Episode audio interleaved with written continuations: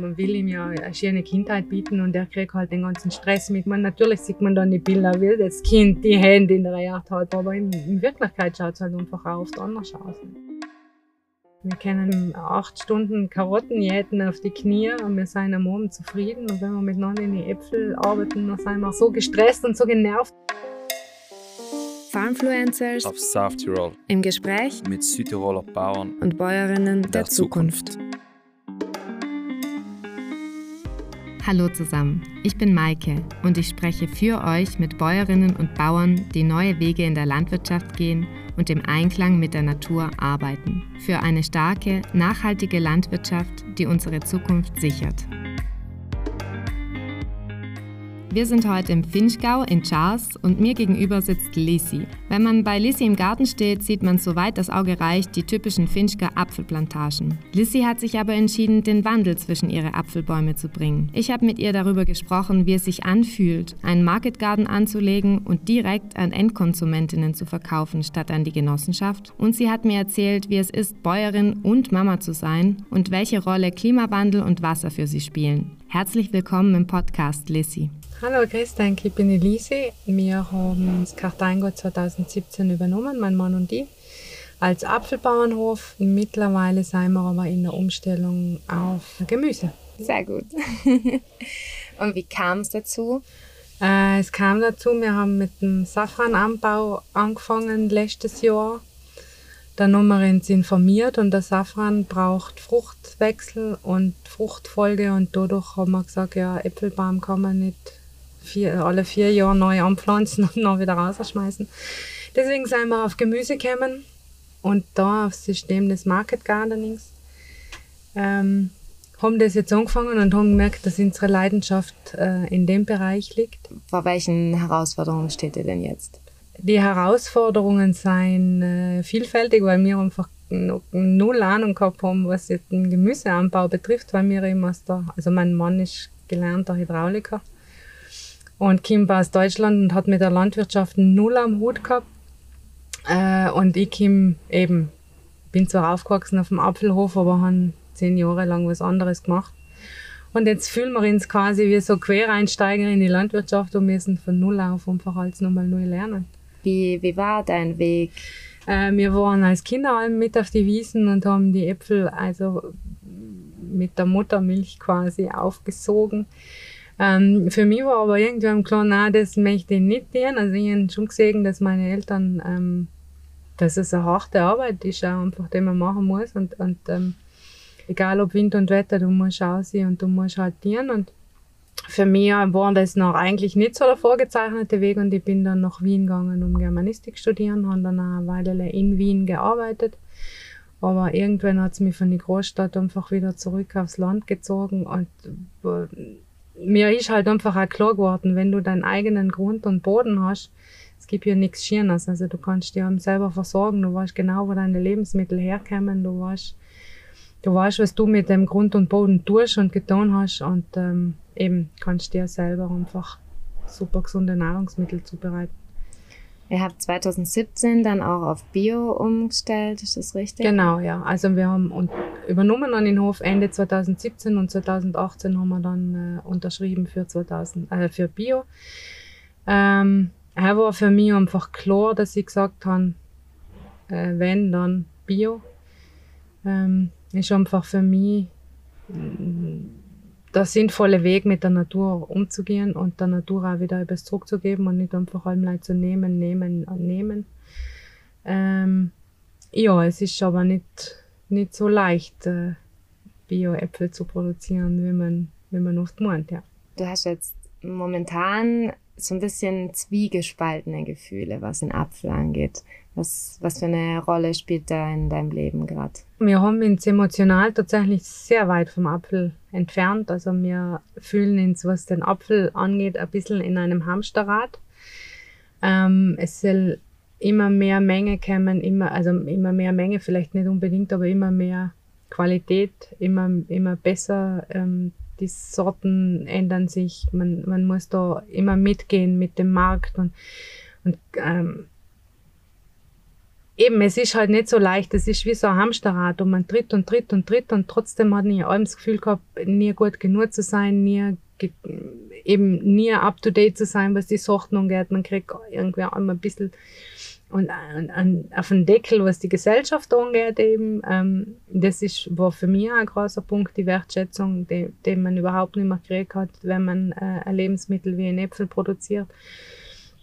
Äh, und eben, wir wollten nicht mehr in dem Hamsterrad mitrennen. Wir wollten einfach ähm, aussteigen. Aber Äpfel äh, kannst nicht einfach so produzieren und dann verkaufen, nicht in den Mengen. Also die Genossenschaften, das, brauchst du halt alles. Und das heißt, entweder bist du Teil des Systems und machst mit oder du steigst einfach aus. Und dann war für uns einfach klar, ja, wir müssen da aus. Ihr geht jetzt raus mit einem kleinen Market Garden, den ihr jetzt schon angefangen habt. Genau. 1500 Quadratmeter sind es jetzt. Genau. Wie fühlt sich das für euch an? Es ist eine wahnsinnige Befriedigung. Erstens, man sieht viel schneller, dass was wächst als beim Apfel. Man hat äh, viel vielfältigere Aufgaben. Man hat direkt Erfolgserlebnisse und auch herbe Rückschläge, wenn man ganze Sätze, aber das ist der Lernprozess. Zudem kriegt man auch von den Kunden äh, direkt Feedback und ma, es hat so gut geschmeckt und ähm, das, das hat mir beim Äpfel eben auch so gefallen, dass man die nicht direkt im Kundenkontakt ist und äh, wir sind einfach viel zufriedener, wenn man, wenn man wir können eben acht Stunden Karotten jäten auf die Knie und wir sind ähm, der Mann und die und wir sind am Abend zufrieden und sehen, was wir getan haben. Und wenn wir miteinander in die Äpfel arbeiten, dann sind wir, sind wir so gestresst und so genervt, dass wir uns auf den Abend noch angiften, weil, weil wir einfach merken, das ist nicht mehr unsrigs und das Gemüse gleicht nicht so aus, eben mit den Händen in der Erde. Und man sagt ja nicht umsonst sich erden. Also das gibt unglaublich viel, wenn man gesunde Lebensmittel einfach so produzieren kann. Ihr beiden habt ja auch einen kleinen Sohn. Ja, das ist der Mathis, der wird jetzt in zwei Wochen vier und der haltet ihn ganz schön auf Trab. Hat er auch öfter mal die Hände im Boden? Der hat immer die Hände im Boden. Und ähm, wir lassen immer gerne mithelfen, aber äh, eben helfen unter Anführungszeichen, weil halt alles noch dreimal länger dauert. Vier war er aber jedes Gemüse, er kennt die Gemüsesorten, er weiß, wie ein Gemüse ausschaut, er weiß, wenn ein Gemüse reif ist. Er ähm, nimmt sich selber die Karotte, putzt sie bei der Hause an und beißt in und etwas Wertvolleres gibt's nicht. Ähm, auch wenn es ein mega Spagat ist zwischen Mama sein oder Papa sein und Lebensmittelproduzent. Bei mir wissen alle, dass ich es gar nicht unter einen Hut kriege, weil ich offen damit umgehe.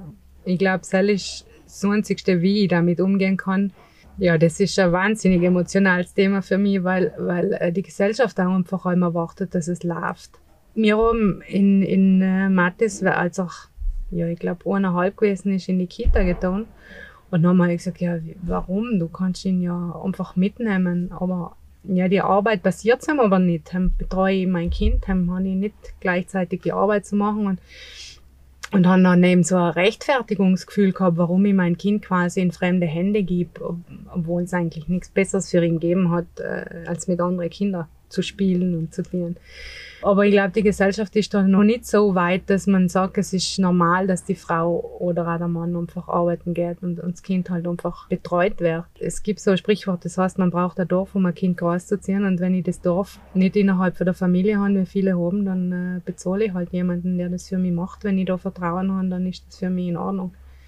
Dann passt es. Und eben, mir haben gesehen, im Mathis geht es damit auch gut äh, schwierig sein die Ferien eben. Dann haben ihn gerade im Sommer ähm, meistens bei mir und dann läuft halt eben mal was schief. Dann äh, schreit halt er mal und dann schreit halt ich mal und dann sitzen wir wieder zusammen und dann entschuldigen mich auch. Und, aber es ist halt ähm, eben wirklich, wirklich nicht einfach. Aber ähm, ich habe letztens mal einen Post auf Instagram gemacht, eben über das schlechte Gewissen als Mama weil mein Alltag ist ja seine Kindheit und man will ihm ja eine schöne Kindheit bieten und er kriegt halt aber auch den ganzen Stress mit, dem man hat meistens. Und ich habe selten so viel Feedback gekriegt, ähm, gerade auch von anderen Farming Moms, ähm, wie auf den Post, weil einfach alle sagen, ja, es geht uns alle gleich und es halt tut auch gut. Also ich finde, das Thema sollte man offen umgehen. Ich meine, natürlich sieht man dann die Bilder, wie das Kind die Hände in der Erde hat und, oh, und toll und Gemüse und alles ein Happy Life und so, aber in, in Wirklichkeit schaut es halt einfach auch oft anders aus. Nicht?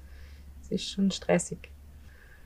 Und wie sieht es da aus bei euch in der Familie in Sachen Gleichberechtigung? Ja, das ist mir schon sehr wichtig. Und ich habe mit meinem Mann äh, auch Glück, wenn ich das so sagen darf, obwohl es nicht Glück sein sollte, sondern Selbstverständlichkeit.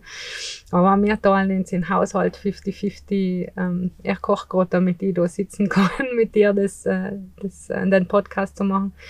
Ähm, wir teilen uns auch Kindererziehung 50-50. Das heißt, wenn ich mal sage, heute gehe ich arbeiten, dann bleibe er daheim und ich gehe arbeiten und äh, das läuft bei uns relativ gut. Also er, er ist teilweise der bessere Papi als ich die Mami, weil er viel mehr Geduld hat. Väter sollten da schon auch die Verantwortung mit übernehmen. Wobei auch die Gesellschaft das nicht allem ganz einfach macht. Also ich habe auch schon mitgekriegt, ja, wenn ein Tata ähm, nach Hause muss fürs Kind kochen, wenn noch sagen, ja, hä, wie, ratsch halt noch ein bisschen mit uns oder geh halt mit uns noch ein Bier trinken oder so. Nein, ich muss jetzt heim zu den Kindern. Ich habe ausgemacht, die Frau arbeitet oder die Frau hat eine Sitzung oder so. Also es ist äh, in der Gesellschaft einfach nur einiges, was man tun muss. Aber wie gesagt, bei uns funktioniert es so, wie es sein sollte. Und an der Stelle ein Appell an alle Väter, oder? Ja, ja, ja. Oder auch an die Mütter, die einfach einmal sagen können, los, so nicht. Also man, man kann das ruhig auch einfordern. Man, man muss nicht alles auf, auf seine Schultern nehmen. Ich habe von einigen mitgekriegt, na, das mache ich mir lieber selber, geht schneller. Oder er macht es nicht richtig. Ja, er macht es anders, aber er macht es sicher nicht falsch. Zulassen, dass auch der Papa etwas macht. Und eben, dass man es auch wirklich aus der Hand gibt. Ja, kann. genau, genau. Hm. Es braucht auch viel Vertrauen, das stimmt. Jetzt haben wir ja vorhin über das Dorf gesprochen, das es sprichwörtlich braucht, um ein Kind großzuziehen. Wie ist denn deine Beziehung zum Dorf? Also hat die sich verändert, seit ihr Direktvermarktung betreibt? Ja, ich finde schon. Also zuerst habe ich mich eher so in die Kreise bewegt, eben wie so eben in die bäuerlichen Kreise, was die Äpfelbauern betrifft.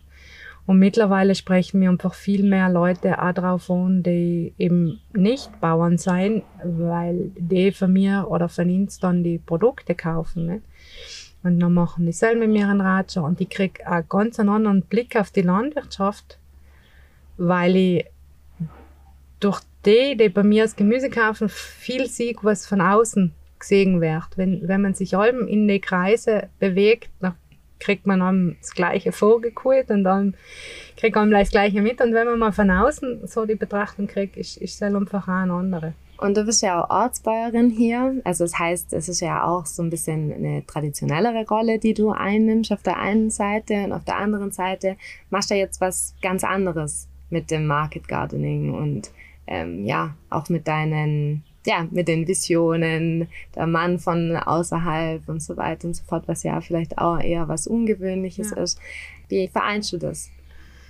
Das war am Anfang tatsächlich schwierig, weil als mir die ehemalige Ortsbauerin gefragt hat, ob ich eintreten möchte in die Bäuerinnenorganisation, dann habe ich noch nicht einmal geschafft, selber zu sagen, ich bin Bayerin weil das Bild von einer Bayerin mit einem perfekten Hausgarten und sie ist daheim mit der Schürze und kocht und, und ähm, ist halt ein bisschen mit auf den Hof und ähm, das habe ich von mir nicht gehabt. Ich habe mich allmals emanzipierter äh, empfunden, als ich die Bäuerinnen gesehen habe.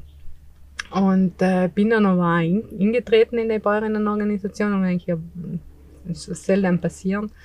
Und habe dann immer so viele unterschiedliche Bäuerinnen kennengelernt. Also das, die, es gibt nicht die Bäuerin, es gibt so viele unterschiedliche Bäuerinnen. Die eine nennt sich äh, Landwirtin, die andere nennt, also wie man sich nennt, ist, ist dann im Endeffekt äh, auch egal, aber äh, eben, weil es so viele unterschiedliche Frauen gibt, die auf die Höfe da arbeiten, bei ihnen habe ich einfach gesehen, das passt das lässt sich vereinen. Und ähm, vielleicht bin ich nicht mit allem einverstanden, was, was äh, die Verbandsarbeit äh, macht. Aber es ist ein unglaublich riesiges Netzwerk, auf das man zurückgreifen kann und auf das man äh, sich stützen kann. Und ähm, wenn man etwas braucht, einmal eben einfach schreiben kann, los, äh, hast du das oder kennst du das? Oder, und ähm, man, man kriegt eine Antwort, weil eben so viele Frauen in Südtirol in der Organisation einfach organisiert sein. Wo es halt einfach so der Hauptschwerpunkt für die Bäuerinnen ist, man merkt es ja an, der, an die Ausbildungen, ähm, Apfelbotschafterin, Milchbotschafterin. so die, die kleinen äh, Sachen, die, die es eben macht, die es sichtbar macht mit den Farmfluencers, die gehen halt äh, gerade auch im Bauernbund ziemlich unter. Also im Moment ich probieren sie eh alle mehr das zu pushen mit der Direktvermarktung, aber die Sachen gehen halt ziemlich unter dort. Und selbst war das Netzwerk, was wir im Moment einfach brauchen. Das, ähm, ja, du bist klein, ja, du fängst gerade an, ja, du machst was komplett anderes, aber es passt, es funktioniert. Und deswegen gut, dass es eigentlich gibt. Oh, danke. danke. Ja, so, so Worte tun uns auch immer ganz ja. gut. Ähm, ja, was ich jetzt noch fragen wollte, du hast gerade auch angesprochen, Direktvermarktung. Also du eignest dir jetzt ganz viel Wissen über YouTube an, hast mir gesagt, und über Bücher, den ganzen ja, Winter genau. Bücher gelesen genau. und so weiter. Wie einfach ist es denn eigentlich, die ganzen Sachen wirklich in die Tat umzusetzen? Oder über was hast du dich informiert, was du dann nachher konkret um, umgesetzt hast? Ähm, der Safrananbau, da habe ich mich stark informiert und habe es noch einfach umgesetzt, wie ich es in die Bücher gefunden habe. Beim Market Gardening haben wir einen Online-Kurs gemacht. Ähm, der halt über Videos so aufgebaut wurde, wo du noch für jede Kultur mal kurze Anleitung kriegst, wie du es machst.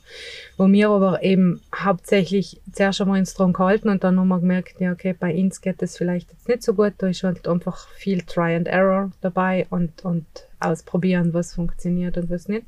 Und es ist ja nach wie vor eine Riesenhilfe, äh, weil du da über ganz viele Kulturen dann die, die Pflanzabstände und so weiter herkriegst. Das ist im Market Gardening ja ganz anders als beim, beim klassischen Feldgemüsebau und so weiter. Und das hat uns schon ganz viel Rechercheaufwand dann erspart, weil man, weil man das alles kompakt in dem Kurs gekriegt hat.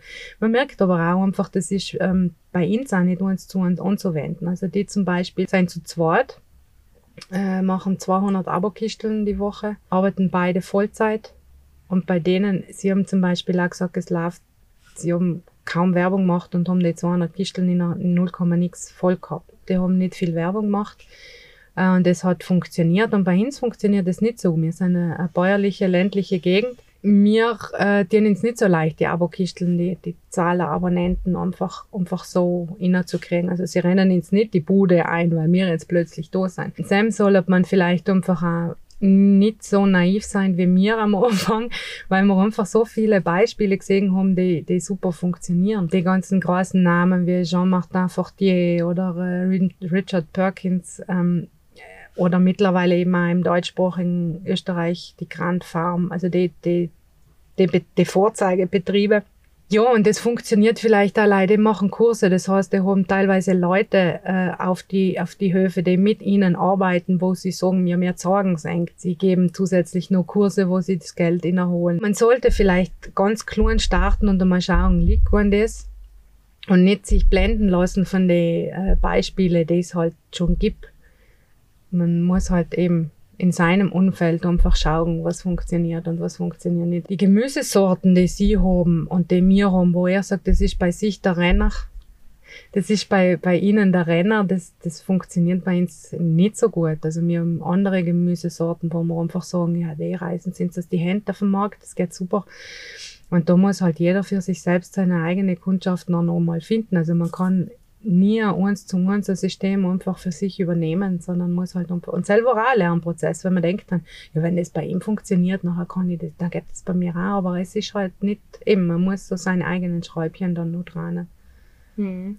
Und Market Gardening, das ist ja auch, sage ich mal, in der ganzen Klimawandelfrage ein wichtiger Trend. Wie stehst du denn zu den ganzen Dingen? Ja, das war uns von Anfang an eben mein Anliegen. Ähm, Uns hat äh, der Film Unsere große kleine Farm zum Beispiel auch einen großen Anstoß gegeben, das jetzt zu trauen. Und da geht es eben auch um Biodiversität. Da geht es darum, die machen, die stellen den Hof so auf, dass sich das Ganze wieder als Kreislauf ergibt. Das heißt, ähm, dass, dass die natürlichen Ökosysteme ein bisschen äh, gelenkt von uns wieder ineinander greifen und sich dann selber wie ein Rad, das, das da so funktioniert und, und rollt. Wenn Schädlinge da sein, kommen sofort die Nützlinge. Wenn ich Dünger brauche, dann noch die Hühner, die mir das Feld düngen. So. Und das war uns sehr wichtig, dass wir da, ähm, wir sind noch nicht so weit, dass das Radl sich vollständig selber dran, aber wir, wir, sein, wir wollen dahin unbedingt. Also wir wollen nimmer nur nehmen und, und ähm, nichts zurückgeben, sondern wir wollen eben mit der Natur arbeiten, ähm, eben auch in Bezug auf den Klimawandel, wenn wir ganz ehrlich sein, müssen wir ja auch. Wir haben ja gar keine andere Wahl mehr, irgendwie mit der Natur und nicht gegen die Natur zu arbeiten. Ähm, was auch ökonomisch sinnvoll ist, weil wenn ich jetzt schaue, wie oft es die letzten Jahre gehogelt hat, ein Hogel in fünf Minuten und die gesamte Ernte über die Äpfel ist kaputt. Wenn ich beim Gemüse bin, dann äh, viele Gemüsesorten heben in Hogel, so wie Karotten oder so, da, die haben ja überhaupt keinen Schaden davon. Also ein bisschen beim Grün oben, aber ich kann mir rein nach kürzester Zeit wieder was Neues anbauen, wo ich halt einfach noch sage, okay, dann habe ich auf dem Feld, auf dem Beet trotzdem noch eine Ernte. Das heißt, ich wäre äh, viel, viel widerstandsfähiger, was, was die ganzen Klimageschichten angeht, wie Stürme und, und Hogel und so weiter. Auch mit dem Wasser kann ich ganz anders umgehen. Ich kann meine Böden mulchen, ich kann Humus aufbauen, was die Wasserhaltefähigkeit einfach verbessert. So die ganzen Themen sind schon wichtig. Eben, wir haben ja gar keine andere Wahl als, als das so zu machen. Nicht? Wasser ist ja auch ein wichtiges Thema in dem Bereich. Wie geht ihr mit Wasser um? Äh, wir schauen natürlich so wenig wie möglich, äh, so viel wie nötig. Wir sind in einer Gemeinschaft, in so einem Wasserkonsortium drinnen. Äh, das heißt, wir teilen uns das Wasser. Wir haben einmal am Tag Zugang eine Stunde zum Wasser.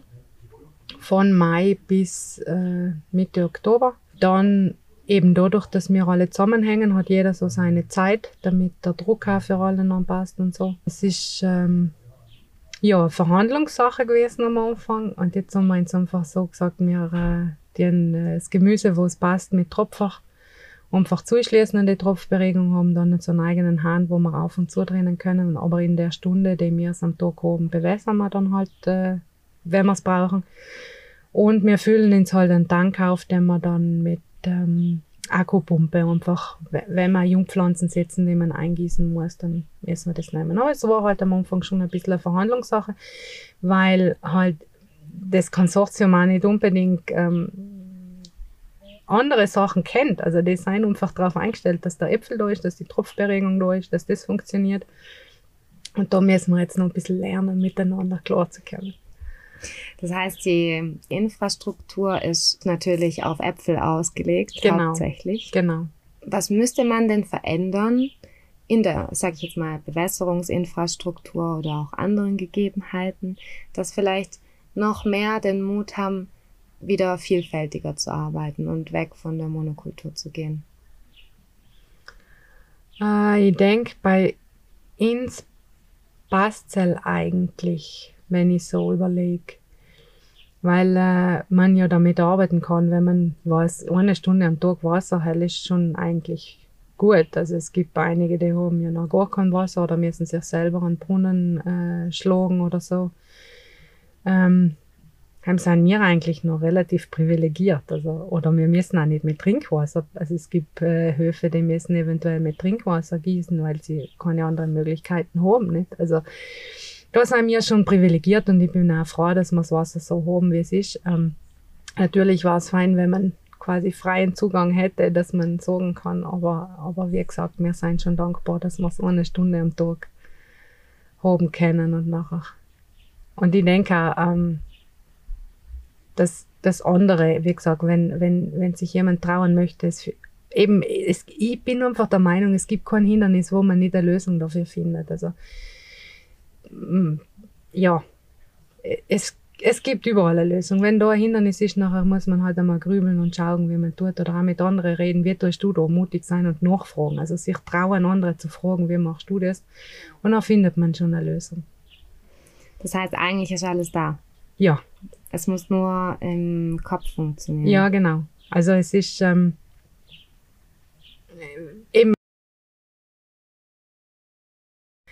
so, man weiß noch nicht genau, was alles auf uns zukommt, weil ist oft einmal ganz gut. Und einfach mal loslegen. Okay, ich glaube, das war jetzt Ja, der ja. Glockenschlag Ja. zum Mittagessen. genau. Perfekt, dann ähm, haben wir noch irgendwas, hast du noch irgendwas offen, was du sagen möchtest? Ähm, Traudenk. Also was soll denn passieren, wenn mal etwas nicht funktioniert? Nachher sagt man halt in fünf Jahren, ah Mist, das hat jetzt nicht funktioniert. Aber dann weiß man es zumindest. Es gibt doch nichts Schlimmeres, als noch zum Schluss sagen zu, zu müssen, hat ich dich gleich probiert. Dankeschön. Ja, Lisi. danke dir, Marke.